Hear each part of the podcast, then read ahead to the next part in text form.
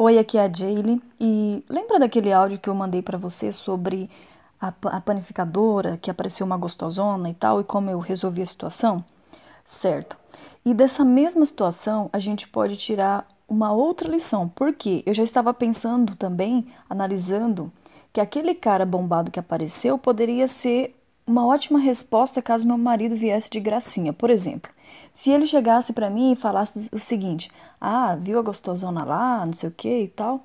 Ao invés de ficar chorando, choramingando, ah, você não me acha bonita e tal, tal, tal, eu não faria isso. Eu faria o seguinte: já estaria com a resposta na ponta da língua, porque eu já estava analisando tudo isso naquela situação, tá? Então, como o cara apareceu lá e ele falasse isso, ele fala, ah, viu a gostosona lá tal, eu ia falar assim: não, eu não, eu não vi porque. Não consegui observar porque tinha um cara lá bem sarado, que poxa vida, viu? Ele estava tirando atenção de tudo e de todos. Então, desculpa, meu amor, não consegui observar. E pronto.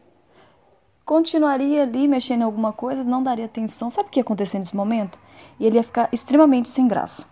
Porque ele estava esperando que eu ia ficar com aquela reação de vítima, ou né, coitadinha de mim e tal, você não pode fazer isso, ou ficar histérica, e eu não, não faria nada disso. Então, ele não disse nada, por isso eu não respondi nada, mas se ele dissesse, eu já teria uma resposta na ponta da língua. E é isso que você tem que começar a praticar, ter respostas sábias, que desarmam as pessoas e que valorizam você.